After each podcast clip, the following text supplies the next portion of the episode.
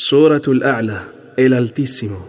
La sura comienza por glorificar al Creador que todo lo creó, lo perfeccionó y determinó para cada cosa lo que le conviene y la guía hacia él. Hace brotar el pasto y lo transforma en heno.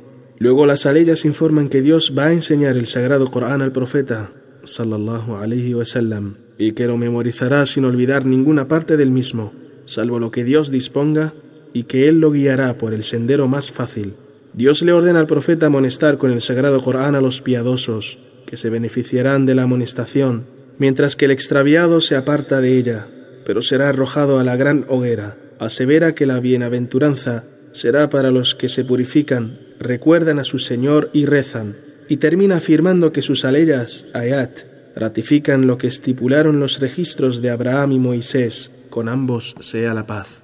بسم الله الرحمن الرحيم En el nombre de Dios, el clemente, el misericordioso. سبح اسم ربك الأعلى الذي خلق فسوى والذي قدر فهدى والذي أخرج المرعى فجعله غثاء أحوى Purifica el nombre de tu Señor de todo lo que le es inconveniente el que todo lo creó, lo perfeccionó y lo armonizó, el que determina toda la creación, la predestina y la encamina, aquel que hizo brotar de la tierra lo que sustenta a los animales, transformándolo luego en heno seco verduzco.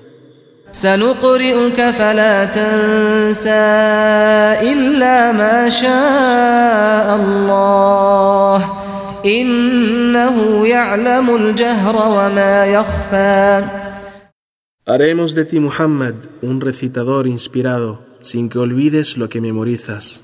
Salvo lo que disponga Dios que olvides, ciertamente, exaltado sea, sabe todo cuanto manifiestan sus criaturas y todo cuanto esconden de dichos y acciones.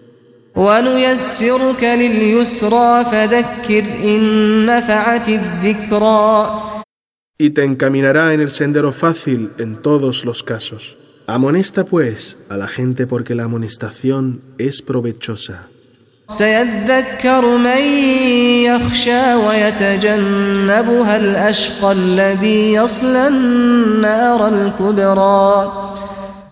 Que el temeroso se persuadirá con tu amonestación, pero rehuirá el desventurado, empecinado en el error y la incredulidad que entrará en la gran hoguera del infierno, destinada a él como castigo.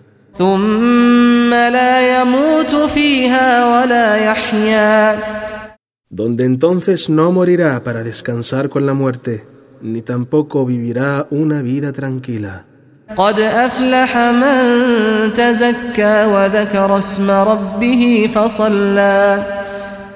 Bienaventurado es el que se purifica de la incredulidad y de la desobediencia, y glorifica el nombre de su Creador con la lengua y corazón, y obediente ora con humildad.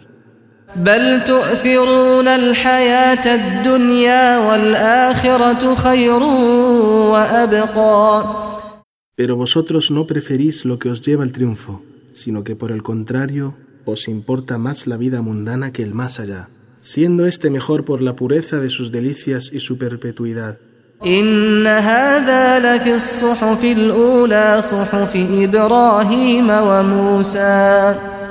Ciertamente que todo lo citado en esta sura es confirmado por las páginas de Abraham y Moisés, por lo tanto, es plenamente coincidente con lo que dicen las religiones y con lo registrado en los libros revelados.